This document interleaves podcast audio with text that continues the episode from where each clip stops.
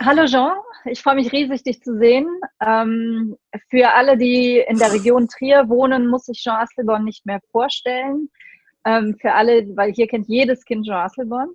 Aber vielleicht für diejenigen, die nicht äh, so nah an Luxemburg leben, sage ich doch noch ein paar Worte zu dir. Ähm, du hattest neulich Geburtstag. Ich habe es nicht, ich habe es doch, ich habe dir, glaube ich, gratuliert. Natürlich habe ich dir gratuliert. Herzlichen Glückwunsch nachträglich. Du bist ja. schon ziemlich lange dabei. Ja. Äh, kommst aus der Gewerkschaftsarbeit ganz ursprünglich mal, aber bist jetzt seit 16 Jahren luxemburgischer Außenminister. Äh, der, nein, ich sage jetzt nicht der Dinosaurier, aber derjenige, der erstens aus einem sehr coolen kleinen Land kommt und zweitens schon so lange dabei ist und der deswegen eine riesige Autorität hat unter den Außenministern. Und wir kennen uns schon ewig und ich freue mich sehr, weil wir haben so viel zu besprechen. Denn wir hier an der Grenze haben ein Problem. Ähm, wir sind gute Nachbarn und wir besuchen uns ständig gegenseitig und jetzt sind die Grenzen zu. Mhm. Sag mir doch einfach mal, wie siehst du das? Danke, Katharina.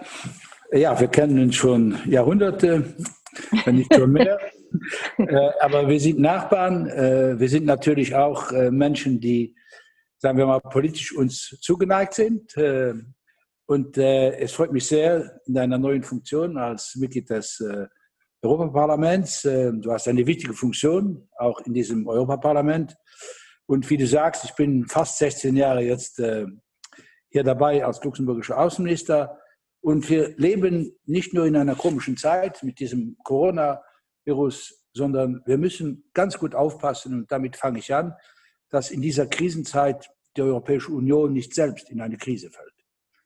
Äh, du weißt, dass wir, was die Grenzen angeht, am, glaube ich, 18. März eine Entscheidung getroffen haben, die ist äh, einmalig auch, dass wir den ganzen Schengen-Raum nach außen zugemacht haben, was auch die meisten Menschen verstanden haben. Implizit hieß das, dass man nicht die Grenzen im Innern der Europäischen Union des Schengen-Raums zumacht. Und hier leider hat man äh, ja, nationale Reflexe gesehen. Hm. Und äh, Deutschland hat äh, als einziges unserer drei Nachbarländer, Belgien hat das nicht gemacht, Frankreich hat das nicht gemacht, aber Deutschland hat die Grenzen zugemacht, über Nacht. Äh, du weißt, dass wir sehr klein sind, äh, sehr abhängig sind von den drei Ländern um uns herum. Wir haben 200.000 Grenzgänger, 100.000 aus Frankreich, 50.000 aus Belgien, 50.000 aus Deutschland. Wenn diese Grenzgänger nicht mehr nach Luxemburg kommen, dann machen wir hier den Laden zu. Und die meisten dieser Grenzgänger, Pendler, wie ihr sagt, arbeiten ja in den Krankenhäusern, in den Pflegeheimen, in den Altersheimen. Und darum war es so wichtig, dass wir natürlich auch dann direkt mit den drei Ländern gefunden haben, ein äh, Einvernehmen, dass die Grenzgänger können rüberkommen. Das hat auch funktioniert.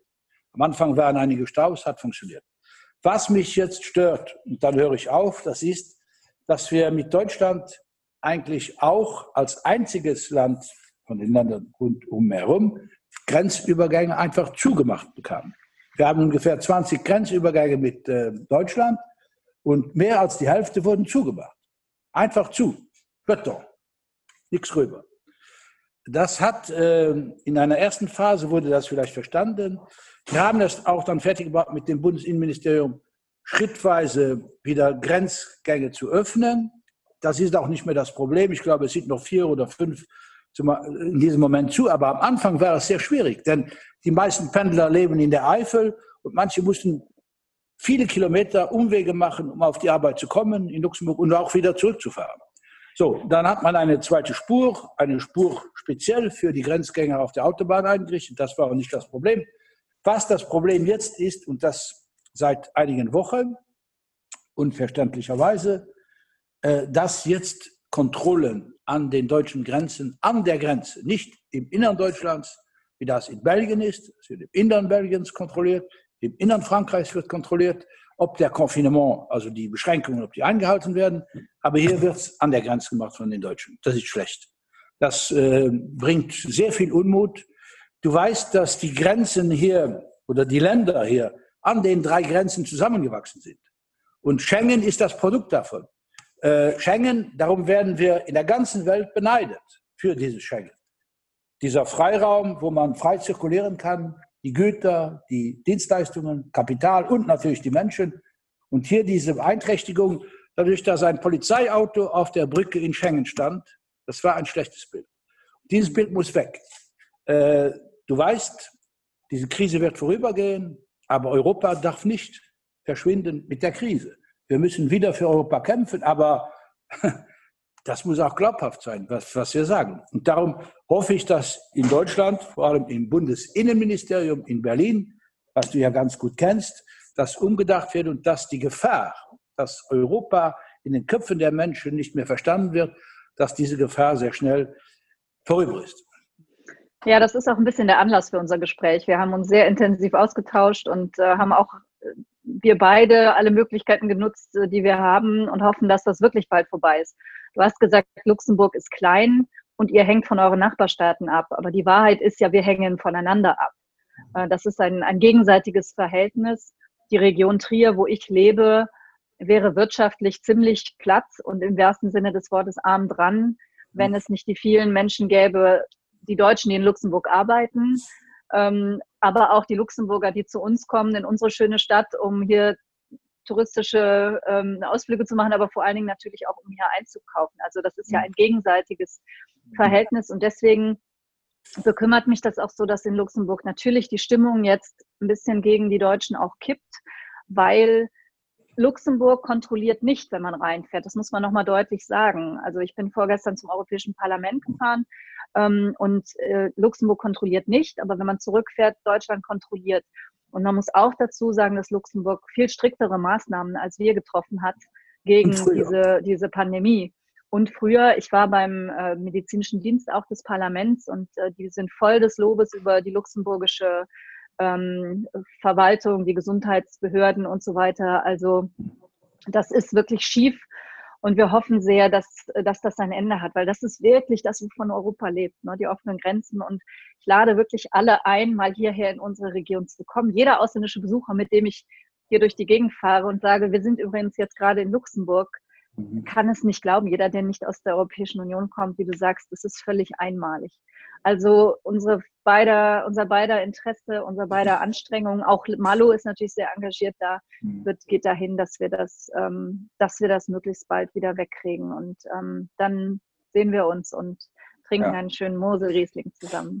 Also, ähm, darf, ich, gibt, darf, ich, darf ich noch etwas sagen zu der, zu der, was hier der Unmut provoziert? Das erste ist, du weißt, dass die Grenze mit Belgien, Deutsch, Deutschland-Belgien, Deutschland-Holland nicht zugemacht wurde. Mhm. Ob schon ja der Virus sehr stark, ich bin, ich, ich will jetzt nicht sagen, das muss gemacht werden, bitte nicht.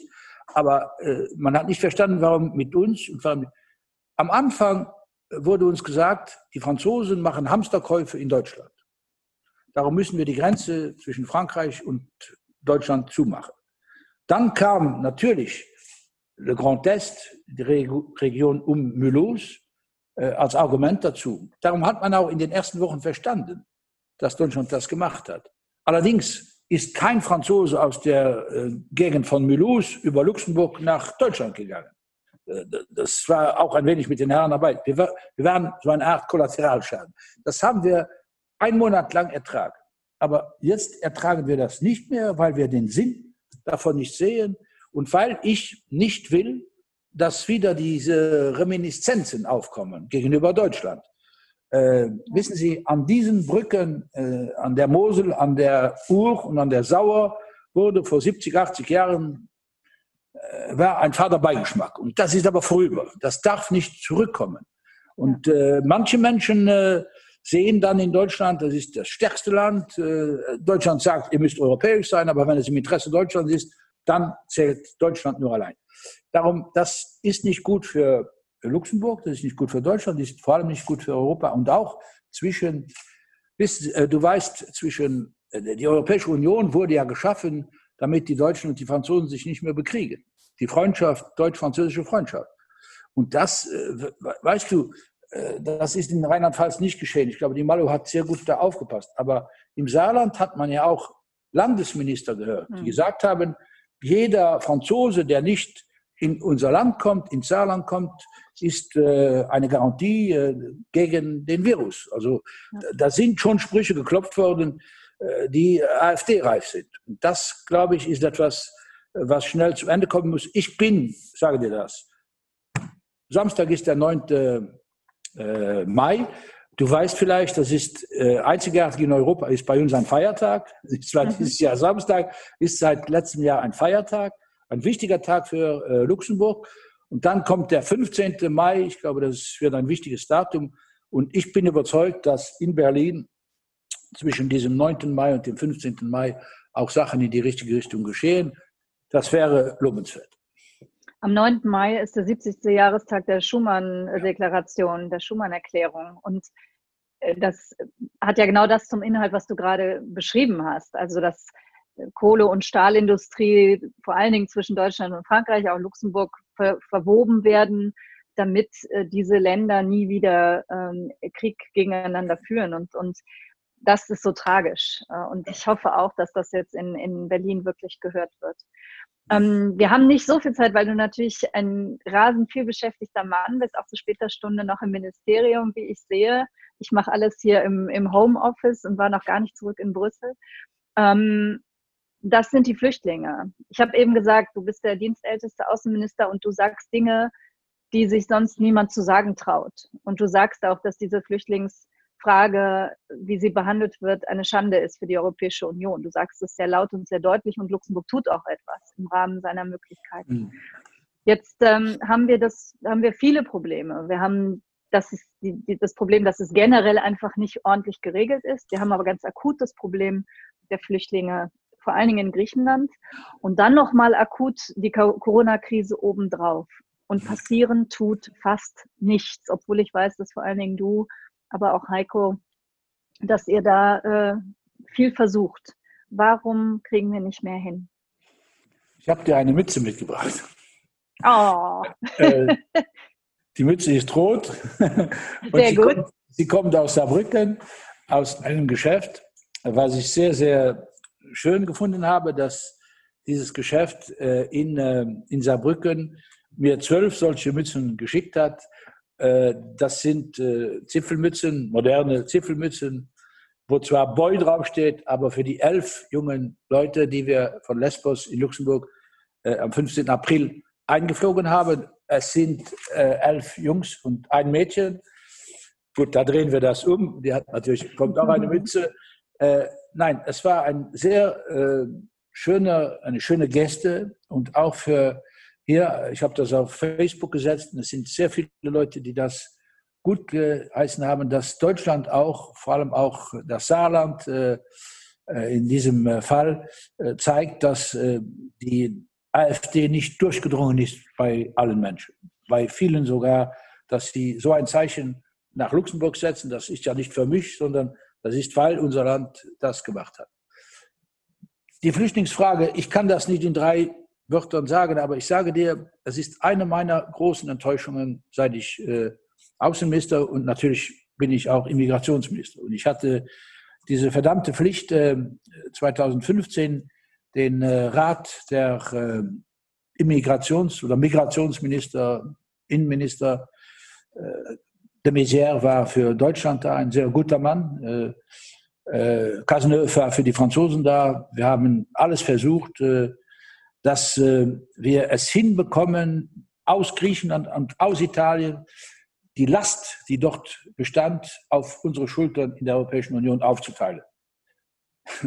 Wir haben abgestimmt, du kannst dich das erinnern, es war im Herbst 2015, äh, äh, das war regular alles und dann sind verschiedene Länder aus dem Osten Europas leider vor den Gerichtshof gegangen, haben das kontestiert. Der Gerichtshof hat uns Recht gegeben, der Europäischen Union recht gegeben, aber wir sind da, wo wir sind. Äh, es gibt leider Länder in der Europäischen Union, die sehen die Solidarität in der Migrationsfrage überhaupt nicht.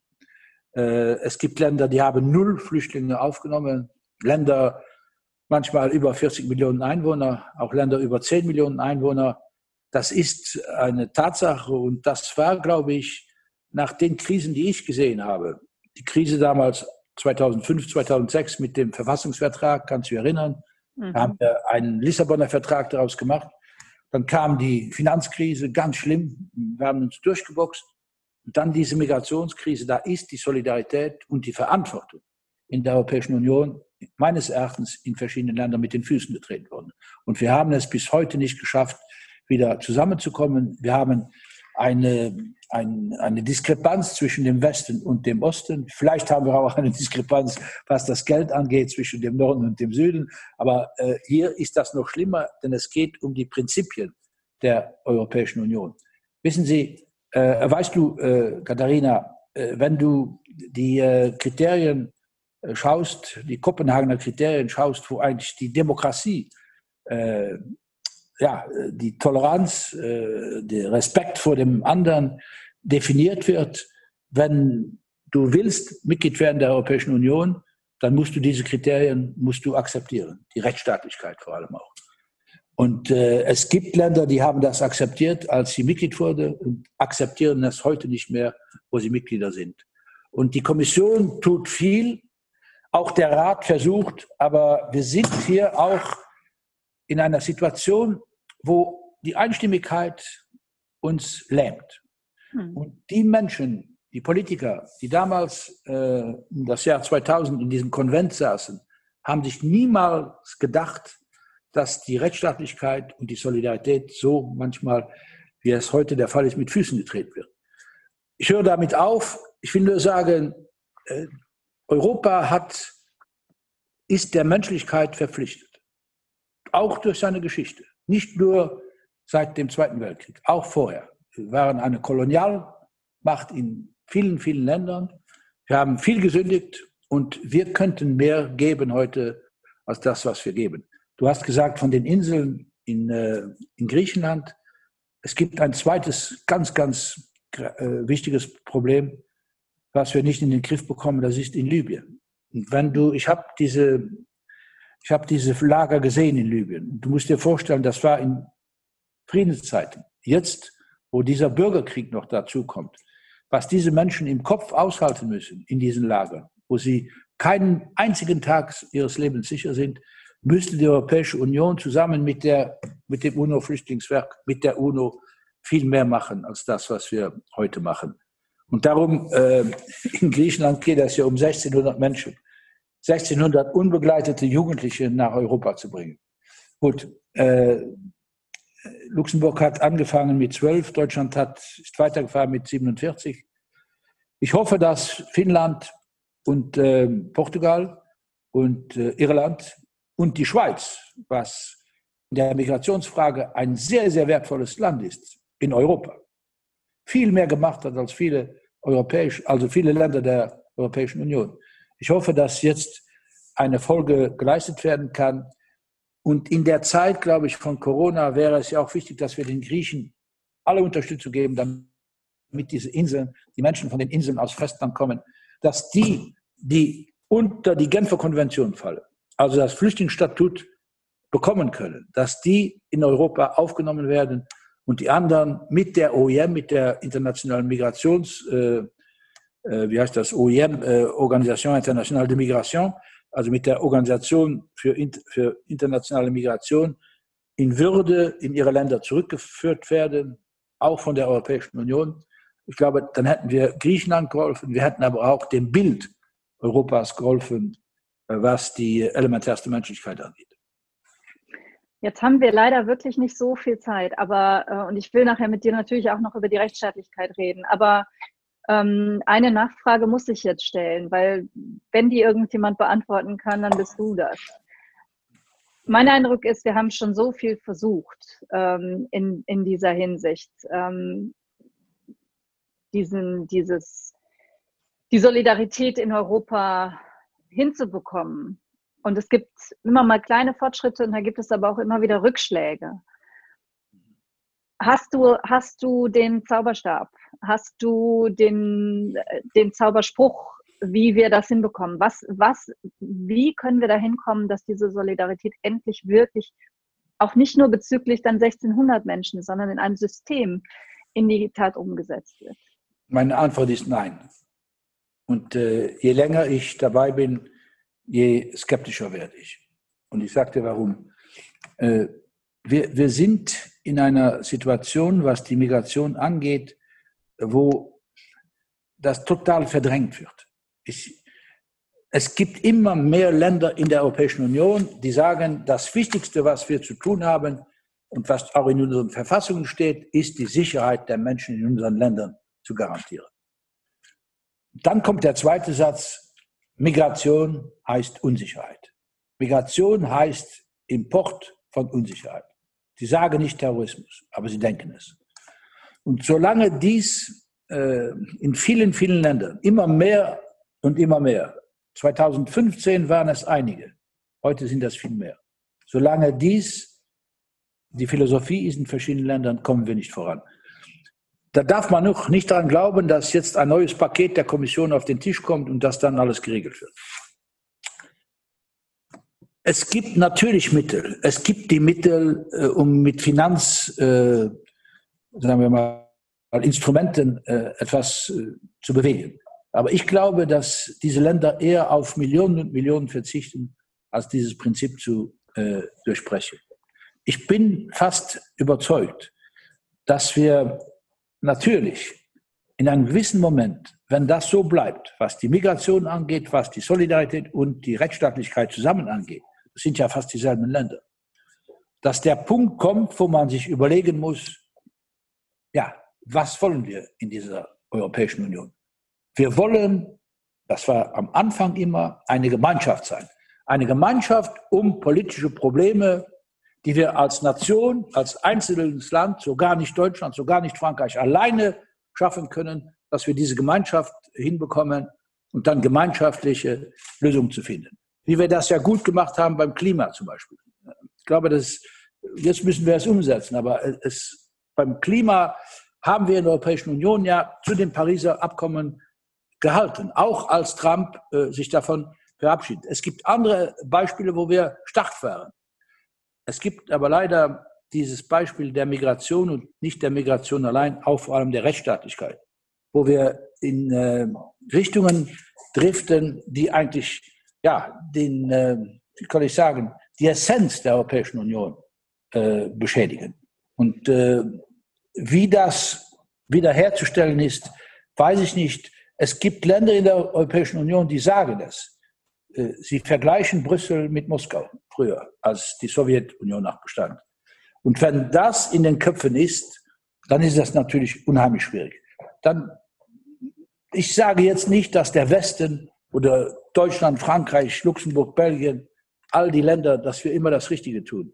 Aber ich glaube, dieser Reflex ist bei diesen Ländern hier in Zentral- und in Südeuropa immer noch da, dass man, wenn es Probleme gibt, versucht trotzdem noch diesen gemeinsamen Nenner zu finden.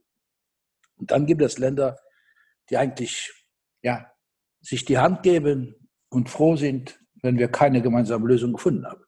Und in der Außenpolitik, ich bin ja auch vor allem Außenminister, da gibt es solche Beispiele natürlich auch. Als ich 2004 Außenminister wurde, zum Beispiel die Zwei-Staaten-Lösung war etwas, was wir anstreben wollten, alle zusammen. An Napolis waren wir sehr nah dran. Heute, ich sage dir, Katharina, ich sehe nur noch Differenzen in sehr, sehr vielen mehr Ländern als am Anfang. Und ich weiß nicht, in dieser Situation, wo wir sind, wo wir ja Israel natürlich den Frieden in Israel, die Sicherheit Israels als oberstes Gebot haben. Aber auf derselben Ebene muss da auch die Würde der Palästinenser stehen. Und das wäre möglich gewesen. Es wäre möglich gewesen, dass wir eine gemeinsame Position hätten. Die haben wir nicht mehr, also zählen wir nicht mehr. Ich nehme das andere Beispiel, das ist in der Migrationsfrage, als wir in Marrakesch saßen. Die Europäische Union hatte drei verschiedene Positionen. Die einen waren dafür, die anderen waren dagegen, andere haben sie enthalten. Sogar die Präsidentschaft damals, Österreich, Präsidentschaft der Europäischen Union, hat sich nicht durchgerungen, um zu dem UNO-Vertrag, zu dem UNO-Kompakt über Migration zu stehen. Und, und das ist etwas, das ist so ein schleichender Fortgang, wo ich glaube, wenn das so weitergeht, wir können über Reformen reden, wir können Milliarden und Milliarden können wir äh, zur Verfügung stellen, damit die Wirtschaft wieder angekurbelt wird. Das machen wir auch. Da bin ich davon überzeugt.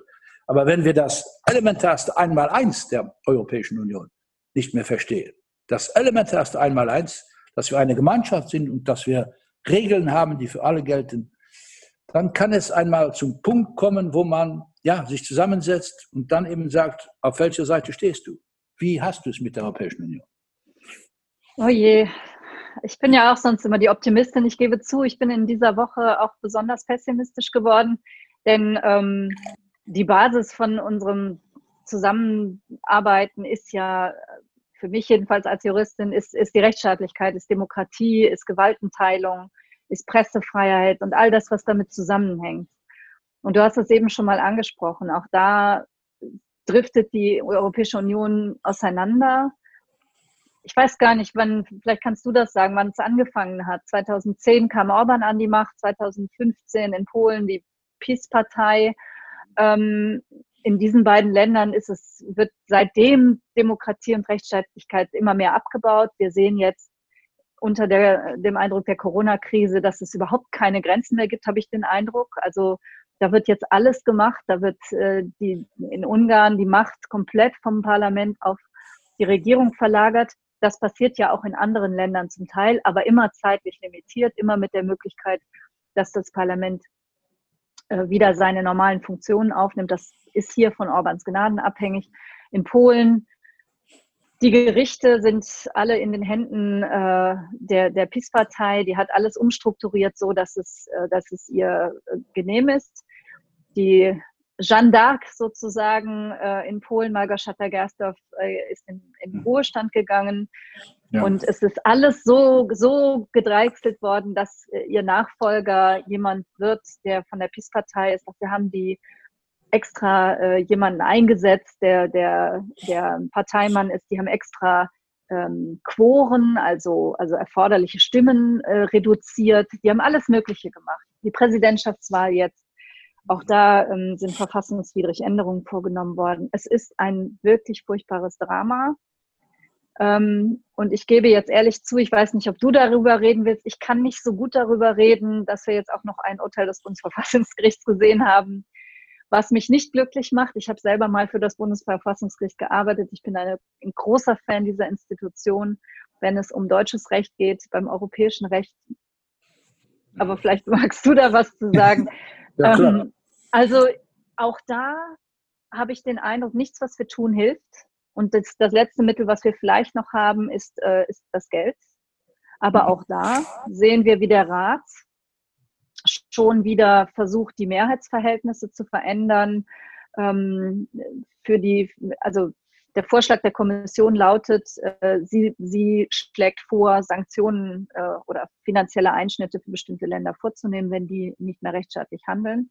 Mhm. Und dass der Rat zwei Drittel braucht, um das niederzustimmen. Der Rat sagt aber, nein, wir wollen mit zwei Drittel zustimmen. Also genau umgekehrt. Ein Drittel würde reichen, um es zu Fall zu bringen. Du sagst es, es werden immer mehr Länder. Slowenien ist jetzt dabei. Also auch da geht es in die falsche Richtung aus meiner Sicht. Müssen wir auch da furchtbar pessimistisch sein? Nicht pessimistisch, aber wir müssen aufpassen. Äh, du hast es gesagt, ich, ich habe Ungarn gekannt vor 2010. Das war anders. Und seit 2010 ist dieser schleichende Vorgang festzustellen. Vor allem nicht nur das Gesetz in sich, sondern vor allem, weil ja neben diesem Gesetz, das Orban jetzt stimmen ließ, auch ein Gesetz ist, dass man praktisch das nicht kritisieren darf.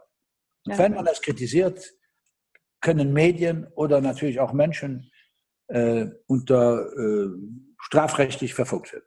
Bis zu fünf ich, Jahre Haft. Bis zu fünf Jahre. Ich habe auch Polen gekannt, bevor Kaczynski da war. Kaczynski war schon einmal da, aber das war anders noch. Aber ich, zum Beispiel bei der Abstimmung im Herbst 2015 war noch ein anderes Polen da. Polen hat sich damals nicht dagegen ausgesprochen, gegen die Relocation. Das, die Wahlen waren im Dezember, sagen, ne? Flüchtlinge, ja. Die Wahlen waren im Dezember 2015 und von da an kippte das. Ich kann, ich will dir auf, nur auf deine Frage antworten. Ich glaube, davon bin ich fest überzeugt, bis jetzt oder bis letzte Woche, dass wir einen Pfeiler haben in Europa, der wie ein Turm in der Brandung steht. Hoffentlich nicht stand. Das ist der Europäische Gerichtshof. Der Europäische Gerichtshof hat in Sachen Migration und auch in vielen anderen Sachen vielleicht manchmal Urteile gefällt, die nicht jedem gefallen, aber er stand. Er hat europäisches Recht. Das war auch die alleinige Kraft, die europäisches Recht interpretieren und auch fixieren konnte. Interpretieren ist nicht das Richtige, aber anwenden konnte. So, jetzt scheint sowas zum Vorschein zu kommen, dass dieses Monopol des äh, Europäischen Gerichtshofs gebrochen wird durch Karlsruhe.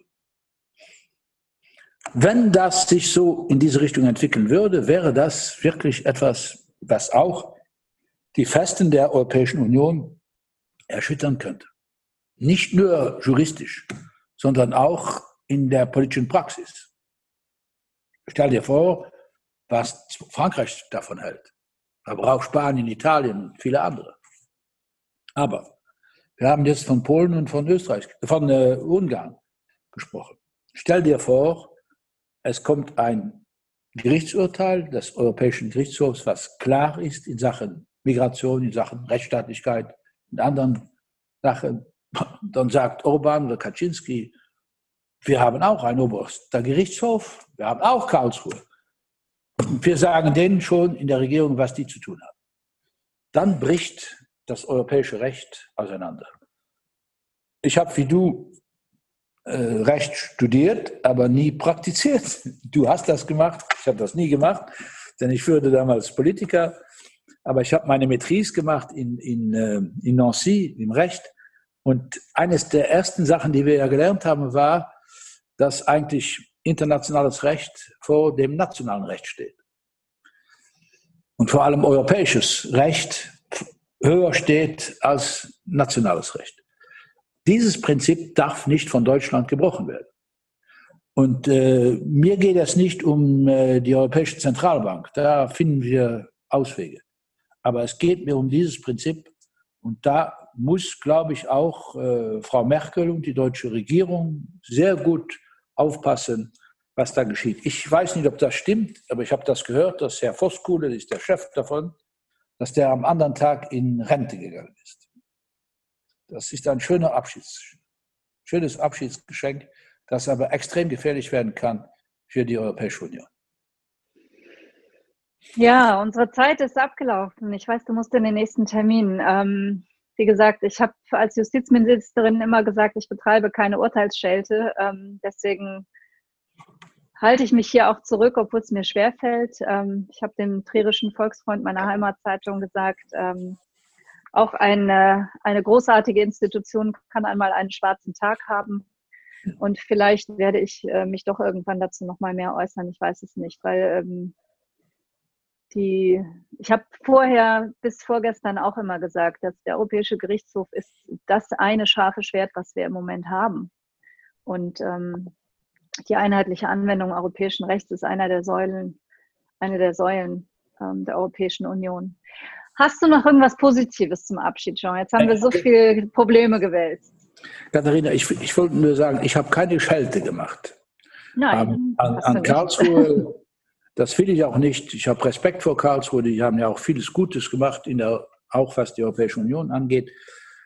Aber es ist eine Feststellung. Äh, und äh, ich hoffe, dass ähm, die Konsequenzen davon eingesehen werden. Ich hoffe das. Äh, aber wir können es ja nicht mehr ändern, ne? Das können es nicht ändern. Nein, aber dass die Konsequenzen davon eingesehen werden und dass äh, so reagiert wird, wie reagiert werden muss. Ich halte mich auch jetzt zurück, aber ja. selbstverständlich. Aber äh, es ist schon etwas, ob ich etwas Gutes zu sagen habe. Ja, zum Beispiel in der Corona-Krise. Äh, wir müssen sehen, die Europäische Union hat vieles gut gemacht. Sie hat zum Beispiel die Länder wie Deutschland, auch wir Luxemburger, äh, haben den Italienern geholfen, den Franzosen geholfen, äh, den Holländern geholfen. Ihr habt viel da gemacht, ihr habt Leute äh, akzeptiert in ihren Krankenhäusern, das haben wir auch gemacht hier, nach unserem Maß natürlich. Äh, wir haben über 650.000 Menschen, die auf den verschiedenen Kontinenten waren. Äh, beim Konfinement haben wir mit der Europäischen Union mit der Kommission, der Hilfe der Kommission zurückgebracht. Ich glaube, es waren 3000 Flüge, die organisiert wurden. Das ist schon etwas, was, und ich glaube auch, dass, was die finanzielle Frage angeht, Corona-Bonds hin oder her, äh, es gibt, es, das gab es noch nie, dass über Nacht zum Beispiel die Maastricht-Kriterien ausgesetzt wurden. Und dass wir auch ein Volumen haben von Milliarden, die man sich gar nicht vorstellen kann. Und ich bin auch überzeugt, dass am Ende des Tages alles gemacht werden wird, damit Italien und Spanien keine 30, 40 Prozent Arbeitslosigkeit bekommen. Ja. Da, da, ist schon in der Europäischen Union, glaube ich, dieses Gespür und dieses Gefühl, äh, was mich jetzt nicht äh, vom Hocker haut. Und ich glaube ganz im Gegenteil, wo, wo ich hoffnungsvoll bin. Allerdings, ich sage das zum Schluss, wir dürfen nicht an den Festen der Europäischen Union rütteln. Und wir haben im Rat, darum ist das, der Gerichtshof so wichtig, im Rat haben wir manchmal große Mühe, überhaupt eine Mehrheit von Ländern zusammenzubekommen, um über die Rechtsstaatlichkeit zu diskutieren, überhaupt zu diskutieren. Mhm. Nicht nur, äh, um sie auf die Tagesordnung zu bekommen. Und äh, das ist etwas, ja, äh, das gab es nicht 2004, 2005, als ich angefangen habe. Das gab es nicht da. Das ist schleichend gekommen und das muss wieder schleichend auch abgeschafft werden. Gut, und daran arbeiten wir beide, jeder an seinem Platz. Und ich danke dir ganz herzlich, dass du dir die Zeit genommen Bitte. hast. Und ich hoffe, wir sehen uns bald wieder live und in Farbe und können uns in den Arm nehmen und, äh, wie gesagt, ein schönes Glas Mosewein zusammen trinken. Ja. Mach's ganz gut. Viel Erfolg dir, Jean. Danke vielmals, Katharina. Alles Gute auch.